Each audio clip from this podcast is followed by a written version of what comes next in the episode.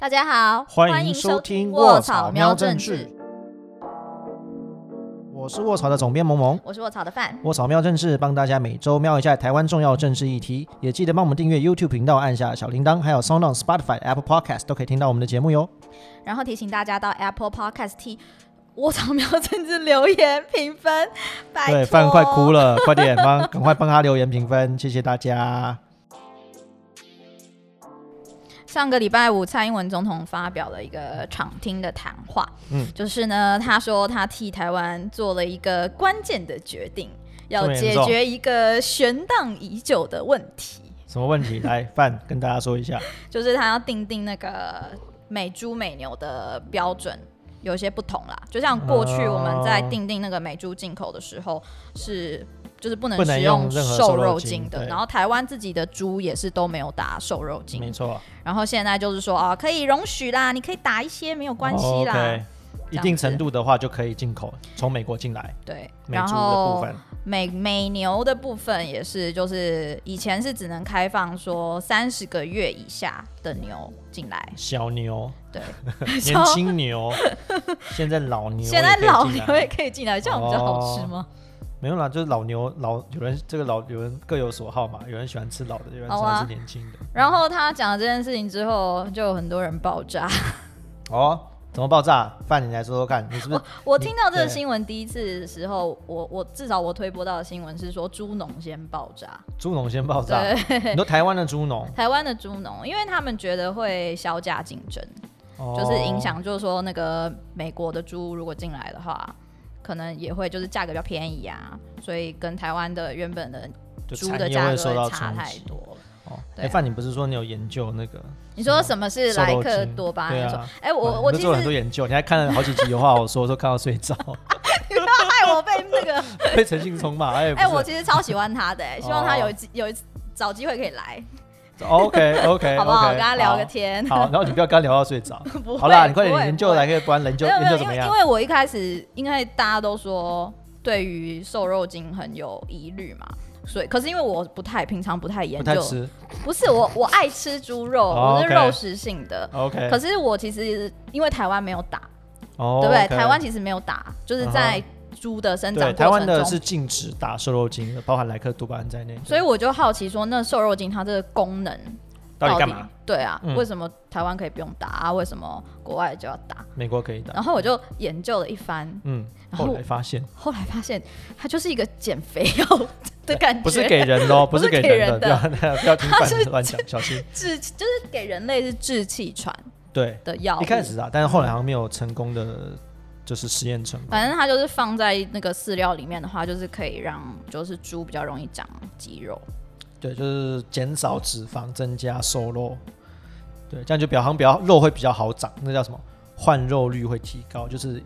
一样单一样单位的饲料可以让这个动物长得比较多肉，而且是瘦肉多、肥肉少。那这样你不觉得台湾的猪农也是蛮强的吗？就是不用靠这个，也可以把猪养的，对啊，而且就是而且就是这个没有瘦肉精，毕竟还是不是非天然的一些添加物嘛。这样没有这些添加物，然后又可以有相当的竞争力，又好吃，嗯，所以我们猪农算是没有竞争力的。对啊，所以你在外面吃很多。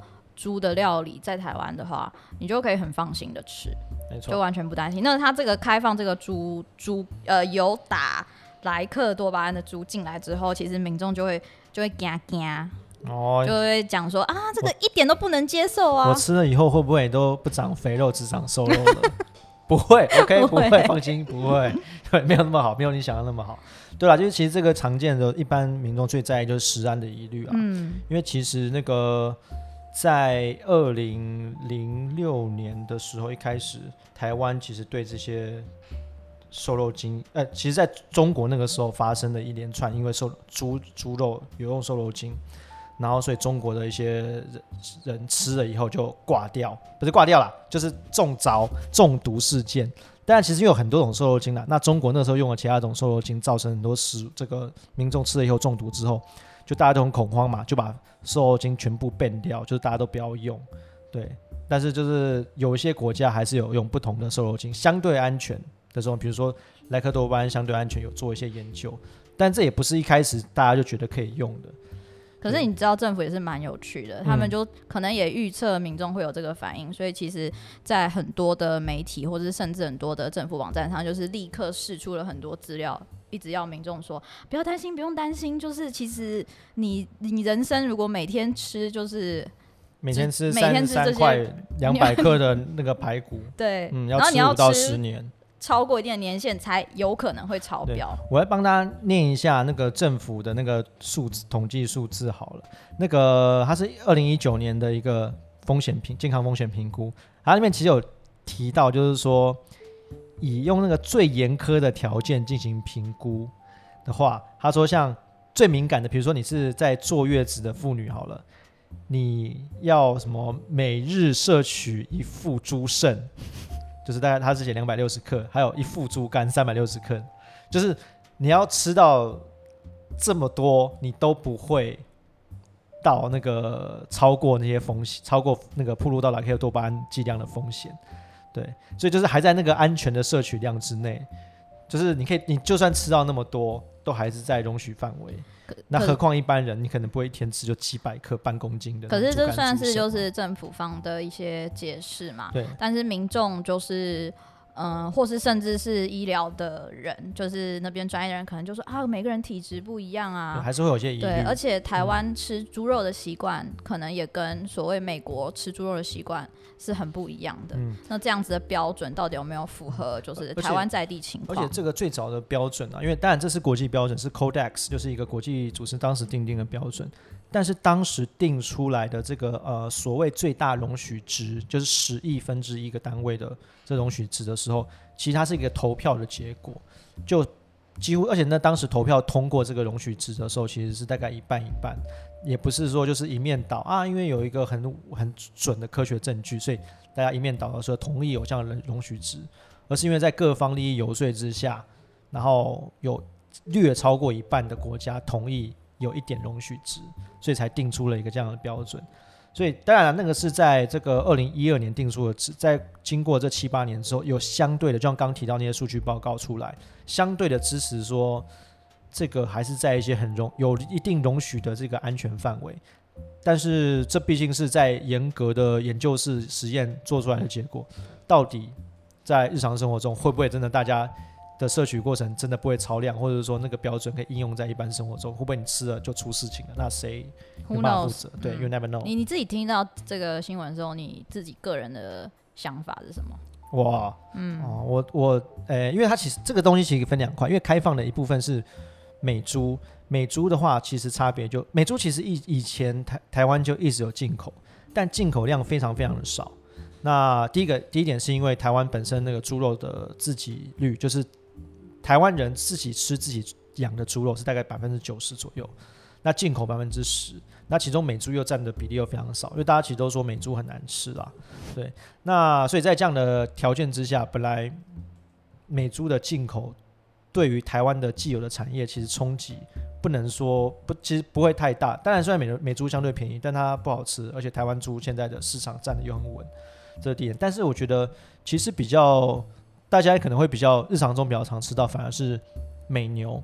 美牛是从、从那个只原本只开放三十个月年龄以下的，现在到三十个月以上的老牛可以来了，老牛 对老牛也都开放，但是因为老美国牛必须说，因为他们的饲养习惯的关系，所以本来相对就好吃。嗯，跟比如说澳洲牛啊、纽西兰牛比起来，那像台湾自产的牛肉养的牛又很少，大概就是台南的那个牛肉汤有没有？早餐的牛肉汤啊什么，大家很快要吃完了，对不对？常啊但去他你去台南牛肉汤，那个是台湾牛的吗？台湾牛哦台台南有养牛，养嗯很多嗯主要的牛都在台南。吃哎，对，但是他们牛肉汤就是当天卖完就关店嘛。对，对，所以你知道台湾牛就是一下就卖光了。对，所以台湾牛其实有这样的产业，但不大，所以相对进口之后产业的冲击也少。是不是跟占地也有点关系？就是对，因为它需要是它要降低成本的话，就必须是大规模饲养嘛。那美国嗯有这样的条件，嗯对啊，毕竟台湾这么小，嗯所以就是其实有人提到说，到底会不会就是冲击台湾的猪农啊？那就像刚刚提到的，这次其实是美猪本来就来进口，那放宽了限制之后，还是你说会不会有影响？我觉得必须要讲，还是多少会有影响。所以这也是为什么政府他们这次有提出来说要有一个呃一百亿就一百亿台币的那个养猪的产业基金，要给就是相关产业一百亿很多哎，真的吗？多吗？我我。我的想象，我是没有一百亿啦，对，我我只能用也是用想象。但是他现在有明确说，这个养猪产业基金具体要拿来做怎么样的？我觉得这其实就是另外一个问题，因为大家知道，其实这一年多来，大家突然很关心台湾的猪肉产业、养猪产业，为什么？因为大家接受影响嘛。这一两年来，那个这个中国流流行的东西很多，除了武汉肺炎之外，之前有流行的东西叫做那个非洲猪瘟。那台湾算是在整个亚洲地区很成功挡下非洲猪瘟的一个代表性的国家，所以这一年多来，呃，政府跟养猪产业的的联系沟通，其实现在就已经很顺畅、很密切。但是还是，而且现在嘛，慢慢因为口蹄疫拔针，就是不再是被认为是疫区的关系，所以我们的猪肉开始可以出口了。嗯，对，所以其实。某些程度，呃，我们整体的养猪产业现在对现在的政府算是蛮信任、蛮信，就是默契，蛮一定有默契的。所以当然了，但这次他们说要开放，我有看到一些不同的报道。其实虽然有大多数的比较有规模的这些协会，他们是说不会对产业有太大的冲击影响，但是他们其实还是有生气、有不满，就是说这件事情没有提早跟他们做沟通。对，我觉得是解释的问题。其实我觉得提莫奇的问题啦。政府好像常常这样，就是突然突然想说要做一件事情，对，然后后面可能很多反对声量啊，收回来这样子，那会慢慢去滚动式的检讨。那当然，我觉得像呃养猪，现在台湾的养猪产业的状况是说，因为某些程度，刚刚前面提到，我们的养猪产业其实确实是相当有竞争力。现在，因为我们现在可以出口到其他国家嘛，那那就是。我们的猪肉很好吃，我们在台湾自己的竞争力也很强，但是呢，也不能否认说有些中小规模的产业，它可能没有成功的转型。就像之前的时候在讨论一两年前在讨论，因为非洲猪瘟的关系，是不是要禁止用那个厨余养猪？哦，因为那是比较便宜的方法。对，但是可能就有感染的危险。那有些就需要转型嘛。好，那所以现在一样，现在你要让国外的美国的瘦肉精猪肉进口的，它有台湾的时候。那大家说台湾猪很好啊，台湾猪的品牌，台湾猪好吃啊。可是并不是每样每一个猪农都有办法，就比如说建立呃一个品牌，或是认证系统。对，那政府有没有提供这样认证系统？比如说，哎，你们只要达到什么条件，我们就有我们农委会推出个台湾猪好棒棒的一个标签，logo，就跟什么那种那种有些什么检验标准，什么 GMP 什么那些检验标准嘛。你如果台湾政府能够提供一个这样的系统，哎，你不管在国内市场，如果去超市，或者是去专传统市场，那我们去看说，哎，这个有什么台湾什么台湾猪好棒的标签，我就要买这个台湾猪。那没有盖的这个美猪的，我就不买。还没有这样建立这样的标签呢？或是你如果有个好的这样标签，你出口也会很也会很棒，因为老外一看说，哦，这个是 Made in Taiwan 的猪，也会很市场也会去买。对，我觉得它这个机制。正常就是对于猪农比较好的程序，应该是这个机制已经成熟之后，他后期再颁定这个政策。因为政府现在一直的说法就是说，呃，我们可以帮你们设一些登记的系统，让你们民众可以在挑选上不会去挑到美国进来的猪只。对。可是这样也很很麻烦，是像我们吃小吃的那些，你知道那种大肠面线啊，比较小的店家，他有没有这样能量去处理这些事情？而且他可能为了降低成本。他就是选择比较便宜的猪猪只，然后你可能也不知道它怎么样。对，这个在其实，在那个整个市场上会有这样的情况。刚刚我们现在虽然有提到说，台湾的猪肉，我们有九成台湾人自己吃是，就九成的猪都台湾猪，但是因为这是还没有出出口的时候，对，所以你可以想象说，如果我们现在一百头猪有九十头猪都自己吃，那都是都是自己养的，但是未来这个九十头猪有二十头要出口之后，嗯。那必须要找另外二十头猪来补补足。那如果台湾的养猪产业的养猪量还没有跟上的时候，那这些缺口会哪来？那大家可能市场上最直观的想就会去找最便宜的猪嘛。那很有可能就会是美猪就会进来。那所以在这个市场有这样的变动之前，政府是不是有现在还没有看到，他没有做好这样的？的那种认证制度啊，说哎，我我是台湾猪啊，这是美国猪，然后是台湾猪自己有做不同的认证啊，这是出口等级的，像美牛就有分什么 certified，然后有什么 prime，有你在买的时候都会看到，对各种等级，像台湾猪是不是应该要做这样的标准？所以产业在骂的其实比较不是像说，呃，我们打不赢美猪，而是说你们为什么不赶快把这些配套做一起提出来？不然你现在这样子，我相信台湾猪农是没在怕。就是他们以他们实力，以他们的品质什么的，他们就是没在怕，只是怕的就是就是大家搞不清楚状况，对，而且就是不知道怎么分好坏。我觉得自己也也是有，因为比如说现在猪肉这个相关产业跟政府关系真不错，但我就是还是会有种那种就是恨铁不成钢。好，你之前我也不是不理解你们做这些举动。但是你们为什么不能够就早点沟通，把一些配套都做好，然后再公布呢？因为他们这个宣布其实很赶嘛，有说，呃，明年一月一号就要上路，超近哎。对，一月一号就是三三三四个月以后，对，就要上路了。嗯，所以这这延伸到另一个问题啦，就是因为我我就在想说，哎，其实台湾市场有多大？也没多大啊，就是美美 美猪美猪进来，对于美国在市场上。我不知道什么帮助，但是其实最近有听到说，为什么他们要开放这个美猪进口，其实是有一些国际或政治上的一些目的的。对啊，我我觉得其实，呃，我自己想一个相对好了解的比比比喻啊，就是因为我们现在台湾猪要出口了嘛，如果我们今天把这句把这个故事讲成就是说，我们台湾猪也想要扣关美国，我们要把我们的猪肉卖给美国。OK，条件是美国猪可以卖来台湾。那这个东西就是你本来在跟国际和国际之前去谈一些呃贸易谈判的时候，你本来就要互惠，就是我们要互相降低关税，或是不能够你可以卖我，我不能卖你，或反过来，就是那样是不公平的。嗯，也许我们想要出口一些东西到美国，美国想要出口的东西到我们这，那我们不能用一些呃自己设定一些奇怪的条件去阻止对方这么做，所以。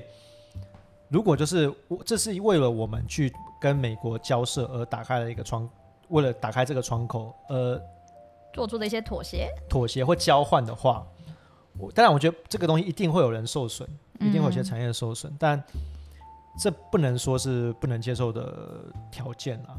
但这个地方就是政府必须要跟人民沟通清楚，就是说我们做的这个交换是。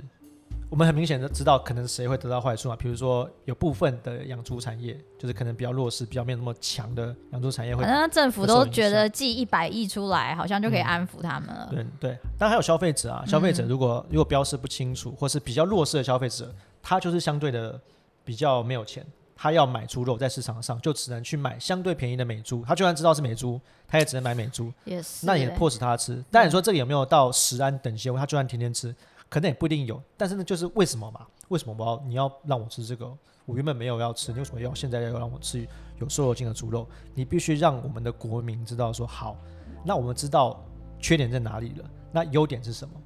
那你要提出说服啊！而且呃，这会谈到一个就是因为像自由贸易问题嘛。嗯。好，就算我们知道了缺点，比如说养猪产业会被牺牲。对。好，假设优点好，优点假设是比如说那我们的那个。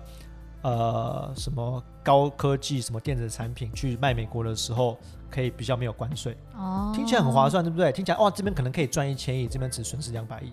好，那就回来了，就是说，自由贸易听起来很自由。但是赚一千亿的那些人，不是赔两百亿的那些人。对啊，对啊，他们钱又不会虽然我们说又不会互流，整个台湾业我们多了八百亿，但是没有，你们不能这样看，看的是有一些人多赚了一千亿，有些人少赚两百亿。还是还是可以说赚的那个，我们就收取一些什么台湾的税，然后去补助他们那些赔的人。所以概念上应该有点像这样。所以那个一百亿，因为一百亿也是纳税钱嘛，我们应该是想象说啊，国际之间的贸易越来越频繁，大家赚钱缴所得税啊，缴一些什么税的时候，政府的总收入会变多，所以还可以去补助。这些猪农也合合理，但是这个算是并大家看不到嘛？那是谁获利的？获利了多少？让而让政府去做这个选择。我要让这些人得利，让这些人损失，这个是政府也必须要去做评估的。目前他们有提供的是食安评估啦，食品安全的评估，他们做出来的说那个剂量应该没问题。但是产业评估呢？比如说这个猪产业的损失，因为猪产业的损失可能会连带到呃饲料产业，可能会连到物流产业。就是相关的产业的一些损失，那这些没有被评估到。可是其实我很喜欢最近的一些讨论，因为我觉得民民间的一些讨论，觉得在监督政府这个机制不完善的时候，其实私下也会互相监督。例如说我们 对啊，例如说我们好，例如说我 娘，就是他就会去监督说，呃，今天我买的猪肉是不是台湾猪的？就是虽然我们现在政府还没有一个机制出来，可是可能可以先从。呃消费者第一线的人开始做起。你去购买的时候，你就要去问那个老板，去监督老板他的猪肉来源。那我我觉得这也是一个方式吧，先自救啊。可这个东西我觉得还是有问题啊，就是我们到底期待这个政府扮演怎么样的角色？我们有些工作是也许我们自己要做。但是他是不是应该政府有责任？不然你去问问，你去买水果的时候，老板你这甜不甜？老板哦，这个不甜，你不要买。不会嘛？哦，这个甜，每个都甜，这个最甜，那个都很甜，对吗？刘老板，老板知道不好吃？好吃，当然好吃。你哪是？想也是。哪次不同意？都把同意，对不对？他不是都说好吃？所以有些责任确实应该是政府来负。因为是政府做的决定嘛，那它造成的影响，你政府要承担啊。我们想说台湾政府最近是不是应得值还挺高的？对，就一直可以吃人民的豆腐了。必须说啊，整体而言，我觉得我自己也是可以理解，说要做这样的交换。因为比如说，呃，所谓他们一直讲国际形势的改变，这国际形势的改变不只是说，比如说。比如说，大家对于什么猪肉的口味改变，也不只是这样，而是说，猪肉的口味，呃，整个国际的产业链，因为大家知道说，现在国际的产业，因为中国的因素，全世界现在都考量很多中国因素啊，所以不管是科技啊、贸易啊，或者一些那个各种的外交上面，都会有点像两边站，就是你是相对亲中，还是你要亲美，或者至少要不要跟中国站那么近？那在在这个贸易结构改变的时候，我们势必要选边站。那跟美国在谈一些自由贸易的一些协议的时候，这某些时候也必须是我们付出的一些成本，所以这都是可以理解，没错。因为我们要跟美国建立更好的经济关系啊，对。但这真的是说政府不能这么样的钦差就打发我们，必须要提出好理由。民进党政府最近常被 diss 的事情，就是当然这件事情出来之后，呃，大家就翻他过去的旧账，就是以前。How how long ago？就是很多年 多年以前，民进党七八年前其实是二零一二年的时候，对他们其实是反反对的嘛，反对这个美猪美牛进到台湾来。然后，可是现在立场做了一个转换。然后我想说，萌萌帮我们大家复习一下这一段历史脉络，历史的洪流发生了什么事情？还有被什么一一四五零？哎，不要乱讲一四五零。对，我们也也被他。对，就是为什么？呃，我觉得立场转变。可以理解，因为时空上的不同。对。但是我想说，这个的脉络到底是发生了什么事情？其实，因为二零一二年的时候，那个时候马英九也跟美国在谈呃美猪美牛进口，但是那个时候后来最终的结果是呃只开放了每十五十五个月以下呃三十个月以下的美牛可以含瘦肉精的美牛，对。但是美含瘦肉精的美猪是完全不开放。嗯。那。会之后就是这这个叫当这个叫做牛猪分离啦，就是牛的标准跟猪的标准不一样。牛可以有莱克多巴胺，猪不行。那当时有几个考量，第一个是说，呃，因为那个时候刚定定国际标准，二零一二年刚定定，就是莱克多巴胺你可以有多少一点点含量的那个国际标准，因为国际定的标准，好吧，只好让它进来。那牛的话，是因为刚刚前面讲牛肉，台湾的养牛产业没有那么发达，所以牛肉进来对台湾的产业冲击。没那么大，嗯，但是猪就很大，而且不要忘了，二零一二年那个时候，台湾因为还是有口蹄之前的关系，还没有办法出口，所以我们的养猪产业相对脆弱。你如果进来便宜的猪，你可能就啪打趴打趴一堆人。好，所以当时民进党在面对这样政策的时候，他们一开始是强烈反对，就是偷偷你完全不要给我瘦肉精，我美猪美牛都不要。而且那个时候美牛还有一个问题，就是有狂牛症。就是狂牛症，就是另外一种，你吃的那个有狂牛症的牛，你有可能会得到一个会致死的疾病，但它几率很低，但吃了就死，那个几乎是没有什么 pre on，那几乎是没什么可以救的方式。所以一开始的时候，民党几乎是全力全党反对，他们甚至就跟我们前几期有谈到嘛，什么占领一场，民党占领一场跟国民党不一样，他们是那种真的什么几天几夜就守在那里睡在那，然后都锁得很好，很比较没有没有说要开冷气那种，对对对对，他们那边守了几天几夜，但是后来他们碰到一个状况，就是刚刚提到的那个国际在二零一二的七月初，他们定定了一个国际标准，原原本是没有标准的。原本是说，所以就看各国他们自己决定说完全不要，或是我要什么几百分之几的容许值。但二零一二年七月的时候定出了一个国际标准啊，算是表决出来的。但那个时候怎么办呢？好吧，所以那个时候七月份，民进党就开始说了，就好吧，那我们就跟国际标准，但是也强调马英九，你的牛的标准跟猪的标准要分开来看，要分开。好，所以那个时候有稍微转了一次弯，从很强烈的反对变成说要容许值。但是牛猪要分开，对，所以那个时候小转一次弯，但是你用现在的角度回头去看，确实还是好像，哎呦，这个弯也是绕的有点大，没有错。什么从以前反对到现在是支持，甚至通过这样子。但我必须说啊，这个东西你说立场的改变，我们不会不允。这真实人物本来就应该要随着这个议题的进展而有态度的改变，但重点是他需不需要给人民做一个很好的解释啊？所以我自己听那个上礼拜五蔡英文的那个那个在总统府那个谈话，文武百官在后面那个谈话，我觉得差一点很可惜的就是说，他们因为其实他讲的蛮诚恳，他也讲的蛮有道理，蛮有就是有也也很充分，就是国际情势的改变嘛，大家其实可以理解那个情势改变的意思。但他少讲了一句，就是他其实是可以代表民进党当时做出的一些反对，他其实就可以做一些道歉，因为其实赖清德曾经为为此道歉过，在当行政院长的时候，是哦，对对对，那其实他可以做一点道做道歉的话，其实这个所谓双标、双重标准的这些质疑就会减少很多，因为他们确实是有做一些改变嘛。但是总统道歉，这是不是一件蛮大的事情？就是这就是他有是不是这个道歉是不是由他去说？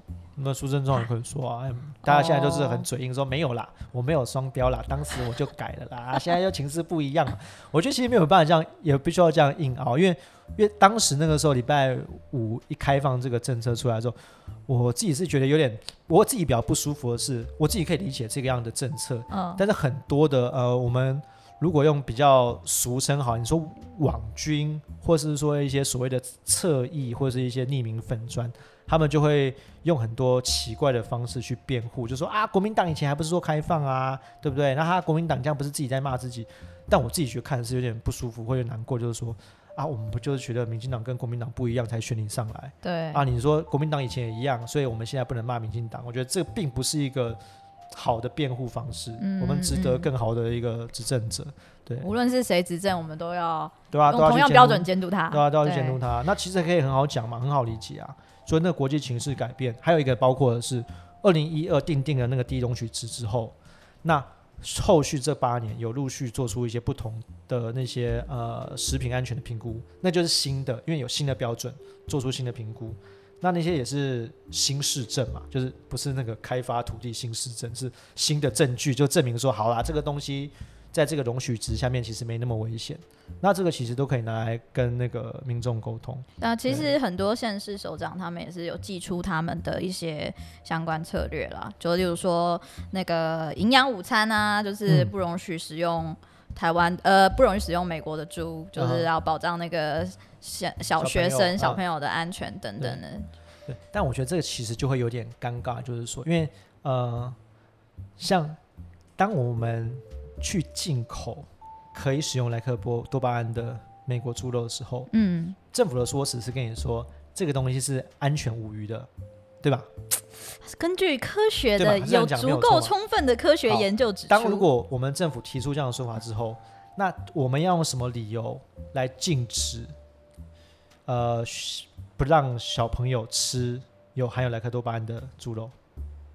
你不是说它安全吗？那你为什么可以禁止它？Good question，这是第一个。第二个问题就是说，因为我们现在其实我们还是禁止台湾的猪农使用莱克多巴胺去喂猪。当我们说这个东西是安全无虞的时候，我们用什么？我们用什么的理由去禁止？当然，我们现在我觉得我们的立场，因为我们还要出口，对，所以我们当然希望我们用最高标准。嗯，那我们现在都这么做，我们没有必要改变嘛？因为我们现在有一定的竞争力。但是我觉得这会造成，还是会造成一些法制上的不一致。就我们如果强调的是说。啊，这个安全啦！如果这个理由是真的，嗯，那我们好像就没有理由哦，不让国内的猪农使用了嘛。所以，我们其实背后都理解这是怎么一回事。就是，但是政府的辩护，你为你自己政策辩护，你要好好讲，你不要就是就可能他们不会有事。出去介绍自己家的牛肉，就说我们都没有打瘦肉精哦。但对国内讲说，哎，那个这个没有问题的，很 安全的，吃的还好一点点没关系啦。对，所以那个辩护的理由变不一致啊！你这个一说说这个没问题，那又说哎，我们自己没有用，因为我们很棒，厉害吧？那差在哪里？你不说没有差吗？对不对？那还蛮有道理的，就很奇怪嘛。对，我觉得这个是政府在辩护他们自己政策的时候，其实不能够那么顺风，或是你说刚刚前面提到什么应得值高，这个养猪的这些产业，他们就是在那边那个找对自己有利的那个理由来辩护。好，最后一个问题啦，呃，就是其实蔡英文他。发表这个算行政命令嘛？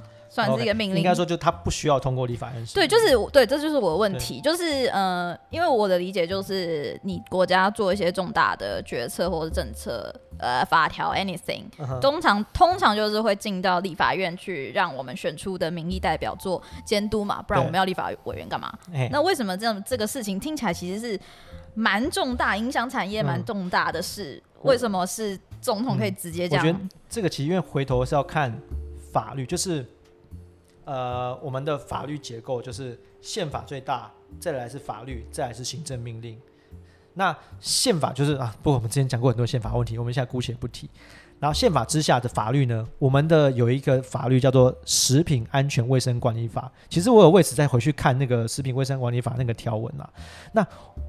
后来真的，我真的真的发现说，依照那个条文，虽然当地当时定定那个什么什么牛猪分离呀，什么牛要什么标准，猪要什么标准的时候，有写有为了此修法写了一些文字在里面，但是从里面的条文文字，我觉得当时定定的就很有技巧。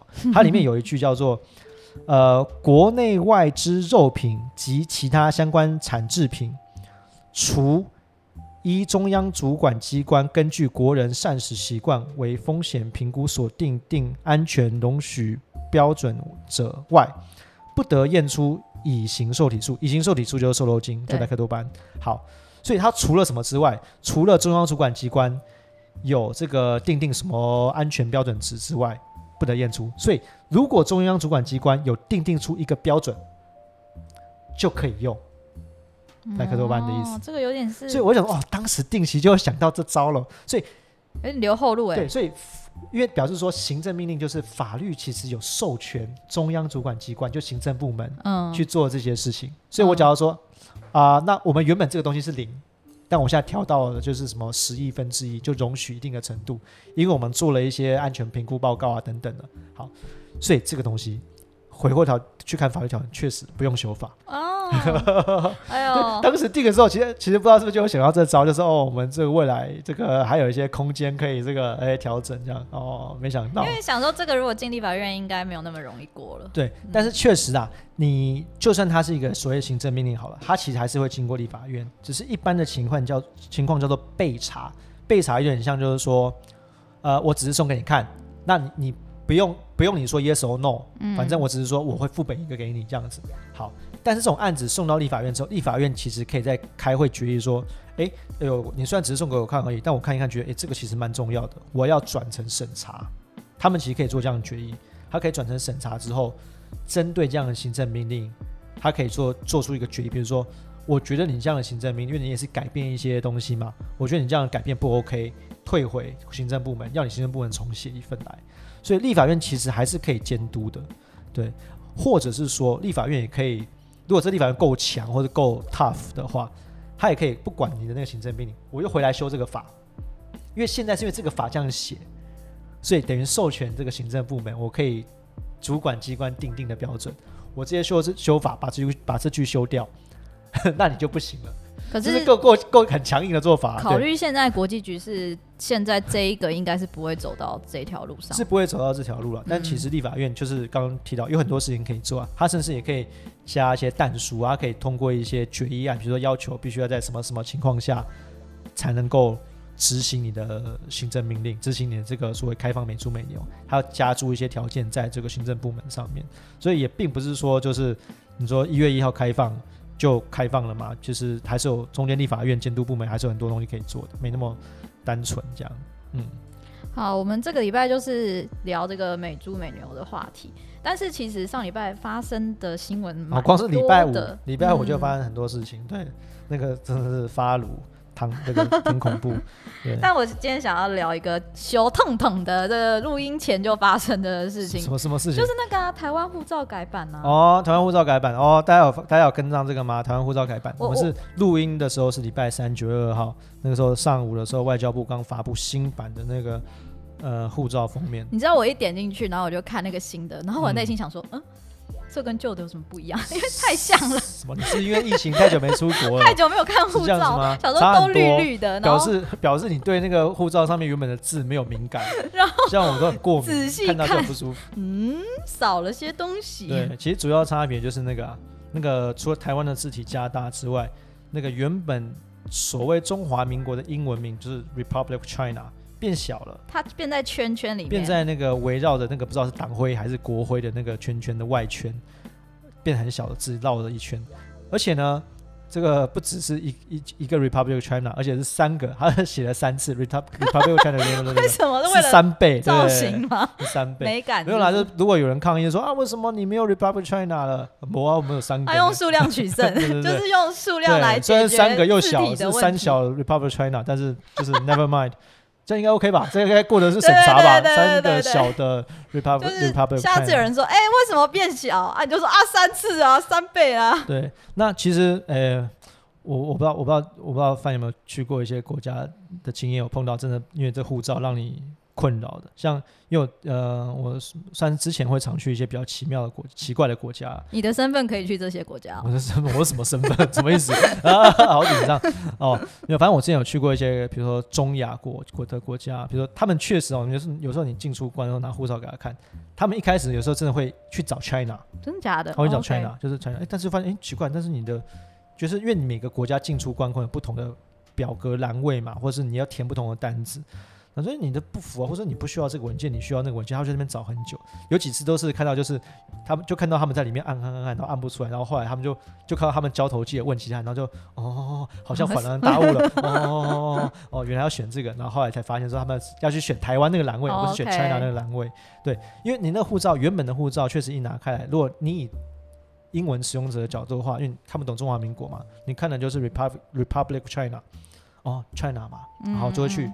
从 China 那边去找我该付填的表格什么的，就发现哎不对啊，所以现在把 Republic of China 变小，其实就是满足当时立法院有做出那个决议案嘛。对对对。你要不要让大家以为我们是 China，We are from Taiwan，这个强调这件事情，所以台湾变大，China 变小，它是这个概念啊。对，嗯。希望我们之后出国后就可以有一个。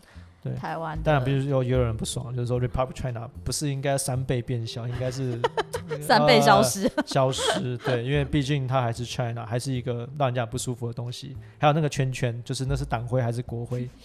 好，不过那又是另外一个问题了。哎，你会去换那个护照吗？哦，明年一月开始可以换吗？会跟美猪美牛同时进来，是不是？我。要看那时候可不可以出国吧，不然换伤心了。但是你可以先换，然后就等着出国用。不是像护照什么一份哦，十年，万一十年都。哎，呸呸呸 呸呸！哎，不会啊，不会那么久。好了。可是我我会我会觉得还蛮期待的啦，就是用一个不同的国际样貌去在世界走走闯。对对对，这个刚好。呃，因为我们那个时立法院当时通过的决议案，除了护照改版之外，还有个东西是。华航对，因为 China Airline 看起来就 So China，对不对？它太就是 China。其实华春莹，大家知道华春莹嘛？就中国的一个发言人，官方发言人，嗯嗯嗯，叫华春莹。华春莹前两天，昨天吧，在 Twitter 上写了一句，就是因为捷克的那些使团来台湾，所以他们整个中国这些战狼外交非常不爽嘛。对不对？然后他华春莹就在他们的在 Twitter 很奇妙，他们用老美国人的 Twitter 写一个说：“哦，这个捷克这些人搞不清楚状况，不懂中国历史。你看这些什么还他们还搭了他们还搭了 China Airline 到了 China 的一省啊，什么什么之类。他就是在调侃或者吃台湾的豆腐。OK，所以你看他用 China Airline 来调侃我们台湾。你问台湾政府是不是要赶快把 China Airline 名称改一改，不然让华春莹像这样的中国战狼在那边说嘴，是不是？我们常常不是讲说对岸在就是加剧台湾的那个自主性越来越强烈，他们越是这样讲，对啊，我们越原本大家可能在想说，哎呀，China Airline 名称要改会不会很麻烦？哦，你华春莹一讲，那我不改不行，不然每天跟你赵三餐吃豆腐就不够了，赶快改，谢谢华春莹，来谢谢华春莹。对，真的，对大家就是趁现在怎么做了这几个决议案之后，要我觉得不满意啦，但是可以接受，就是这是至少是一个开始，一个改变，慢慢的去调整，到底怎样最能够代表台湾的名称是什么？对，嗯。好，我们这个礼拜讨论的内容啊，还有我们以前有做过很多猪瘟相关的议题，各种猪猪相关的文章，然后都会放在我们的资讯栏下面。嗯。如果喜欢我们今天的内容的话，记得订阅我们的脸书、IG 还有 YouTube 频道，开启小铃铛。没。然后最后呢，如果你喜欢我们的内容的话，嗯，要定期定额支持卧槽做更多更好我讲一个很好玩的，就有一个留言说，我要我们努力撑到他有钱定期定额我们。我想说，我们公司也七年了，好好难过的故事哦，就是各各种各种难过，就是。可是我觉得很感人，就是代表他发大财之后，他会记得我们。好好，希望这位朋友你有朝一日能够发大财，然后到时候不要忘了小弟我们这样。好，那我们就下礼拜再见了。哎，下礼拜见，拜拜，拜拜，拜拜。